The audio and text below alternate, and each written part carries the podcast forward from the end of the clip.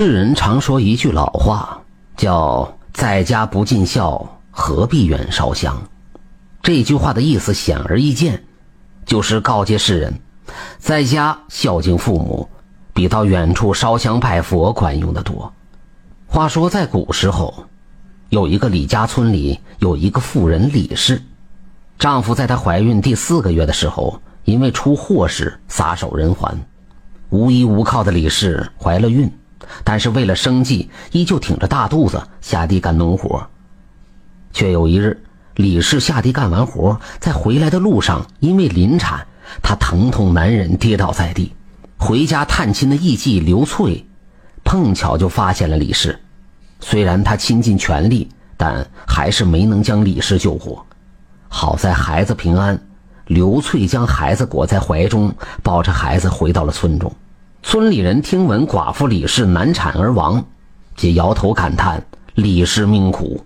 但李氏婆家已无亲人，如今李氏又难产而亡，这刚刚降生的孩子该如何处置？乡民们都不愿意抚养。刘翠却对众乡民言道：“这孩子刚生下，便无爹无娘，甚是可怜。如今大家都不愿意收养他，那就由我来抚养吧。”此话一出，众乡民皆称赞刘翠的善心。刘翠，李家村人，其在镇子上做艺妓，至今没有嫁娶。自打收留这个男婴之后，刘翠是边做艺妓边照顾孩子，日子过得很是辛苦。日复一日，年复一年，男孩渐渐长大。刘翠发现这孩子极为聪明，有过目不忘的本领。且他不愿外出游玩，只好在家中读书。刘翠见了很是欣慰，便早早将他送到私塾读书。孩子读书十分认真，打小也非常懂事。到了他科考那年，刘翠给他打理好行囊，又给他盘缠，一直送他出了镇子南门，才和他分了手。临别时还叮嘱儿子，路上要照顾好自己，考个好成绩。儿子跪倒在地。后辞别母亲刘翠，那男孩经过几轮考试后成了状元郎，被朝廷任命做了一方知府。刘翠在家中苦苦等待儿子科考的消息。忽有一天，有人来报喜，说他儿子已经做了一方知府。刘翠闻言心里大喜，如今儿子出息了，这些年自己的付出总算没有白费。他整日在家里期盼着儿子会来接他。好景不长，没有盼来儿子，刘翠却得了一场大病，一命呜呼了。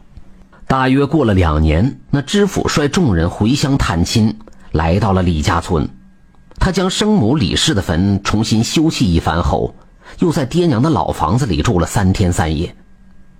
第四天，知府欲要离开，众乡民看不过眼，便跪地将他拦下。村中年长的老者。拱手对知府言道：“李氏是你的生母，你尽孝心给她修葺坟墓，理所当然。但你的养母刘翠从小将你拉扯大，为了你，她更是终身未嫁人。如今你做了知府，却对养母刘翠的坟墓不闻不问，你的良心何在呀？”知府闻言大怒：“好一个大胆刁民，就不怕我杖打于你？我乃知府大人，是朝廷高官，岂能是艺妓之子？快快闪开，不然休怪我无情！”众乡民闻言，心里很是愤慨，但还是让开了去路。待知府走后，众人皆说：“这样忘恩负义之人。”不会有好结果，迟早会遭了报应。几天之后，知府一次外出，行至半路时，原本晴空万里的天，忽然狂风肆虐，电闪雷鸣。知府遂命人机行，速找避雨之处。只听咔嚓一声响雷，一道闪电从天而下，不偏不倚，正好打在知府身上。